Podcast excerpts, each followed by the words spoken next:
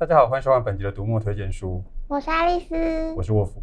老师，你知道前阵子中国整肃娱乐圈吗？知道啊，就是说要这个进一步加强治理犯罪乱象。事实上，这件事情的表面上看起来就是两个艺人的粉丝们互呛，就闹得太严重，惹到官方出来说要端正社会风气。但事实上，中共官方颁布的规范就是加强网络监控，所以它会影响到言论自由和个人资料。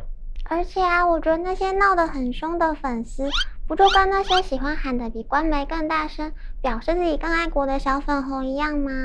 中国官方到底有什么好禁的？不就是他们自己培养出来的榜样吗？但是强国人的民族意识真的很扯，到底为什么会这样啊？呃，这个原因其实蛮多的。中国对自己的历史有一些奇妙的认知，例如把明明原来杀来杀去、彼此推翻了许多政权，都视为同一个中国。再把境内拥有许多不同风俗、不同语文的聚落，全部都视为同一个民族。每个时代变化都很大的各国领地，全都被视为同一个国土。就连被外来民族统治的部分，都能塞进这种史观当中。结果明明中国这个概念是近代才发明的东西，却被讲得好像历史很悠久。会形成这种史观，有一部分原因来自掌权者要强调自己权力的传承，有其正统；另一部分的原因来自清末世界列强的入侵，为了抵御外来的势力，要有一套说法把在地的势力团结起来。不过谎话说久了，自己就信了。不但信了，还会出现很荒谬的现象。什么什么？《滚出中国》这本书里提到一个例子：一九五零年代，上海历史博物馆展示了一块竖立在外滩河岸公园入口的告示牌，上面写“华人与狗不得入内”。李小龙拍电影《精武门》的时候，有个情节是把这块告示牌踢碎，大快人心。问题是，外滩河岸公园根本就没有树立过这块告示牌，那是假的。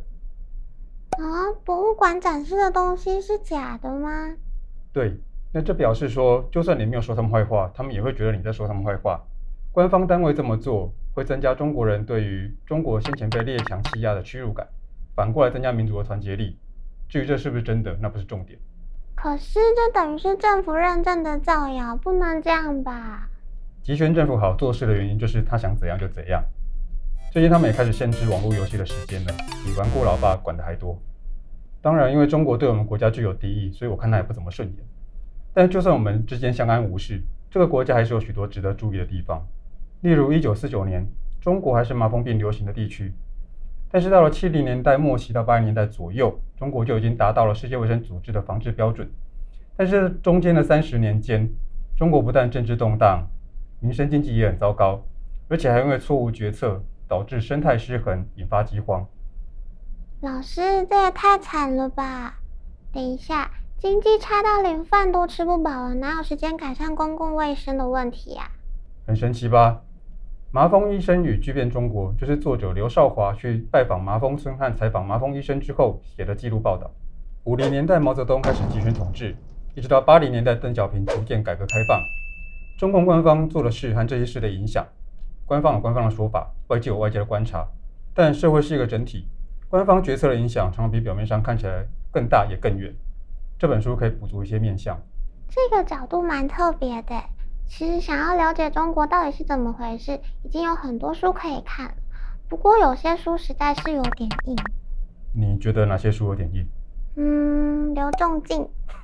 他就要先搞懂他的叙事方式跟自创名词，搞懂了就蛮有意思。不过你这么一提，我倒是想起来，要了解近代和现代的中国，不见得要读硬邦邦的学术性书籍。有几本书我觉得相当有意思，例如著名的史学家石景谦和他的妻子金兰平合著的《世纪中国》。石景谦是个对近代中国历史非常熟悉的英国学者，而且很会说故事。这本书聚焦在1894年到1996年之间的中国，涵盖了满清的最后几年、民国建立、国共内战到两岸分治的各个时期，搭配大量珍贵的照片。不但可以看到庶民生活的变化，也可以看到政治人物的人生记录。这个听起来很厉害耶！但是这本书讲到九零年代，也就是天安门事件刚过没多久。如果想要了解改革开放一直到现在的中国，应该就不能只停在这里吧？真是用功的孩子。更近的中国相关的书籍就更多。毕竟中国先以世界工厂的方式参与了资本主义市场的运作，再以暴发户的姿态到处撒钱。加上大外宣和各种产业合作，相关的研究书籍自然就很多。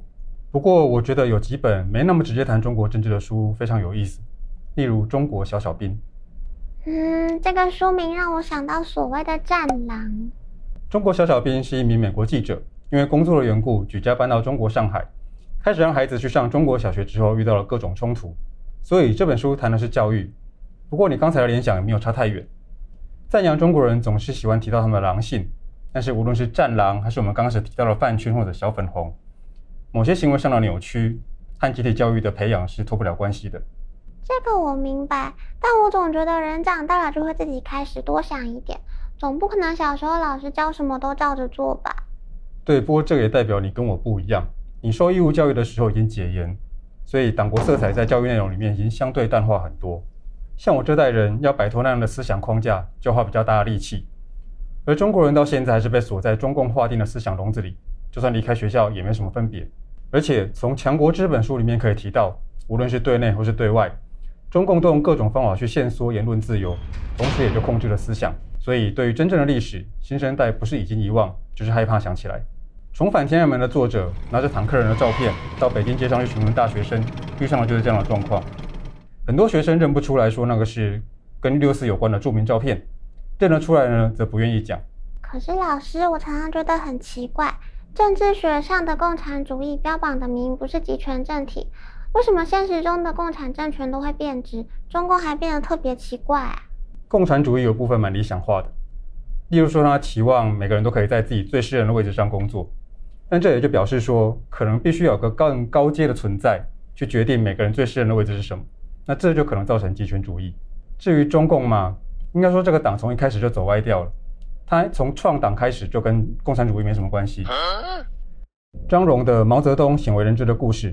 花了十二年的时间，访问大量相关人士，参阅好几个国家的档案文献，仔细写出从中国共产党创党开始，毛泽东从边缘一路到权力中心的过程。这本书写得详细易读，一方面会发觉当时的国际跟中国局势没有教科书写那么简化，另一方面会发觉国民党、共产党的历史版本其实都没有完全说实话。张荣是相当严谨的学者，所以这本书可以当成是重新思考中国的起点。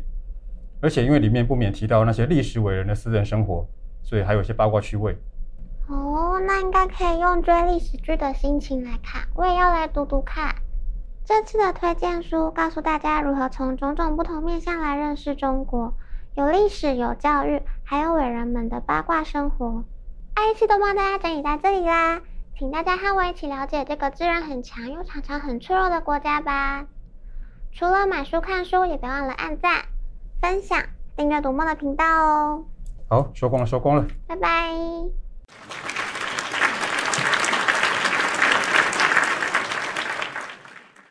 我还是觉得博物馆造假那件事很夸张。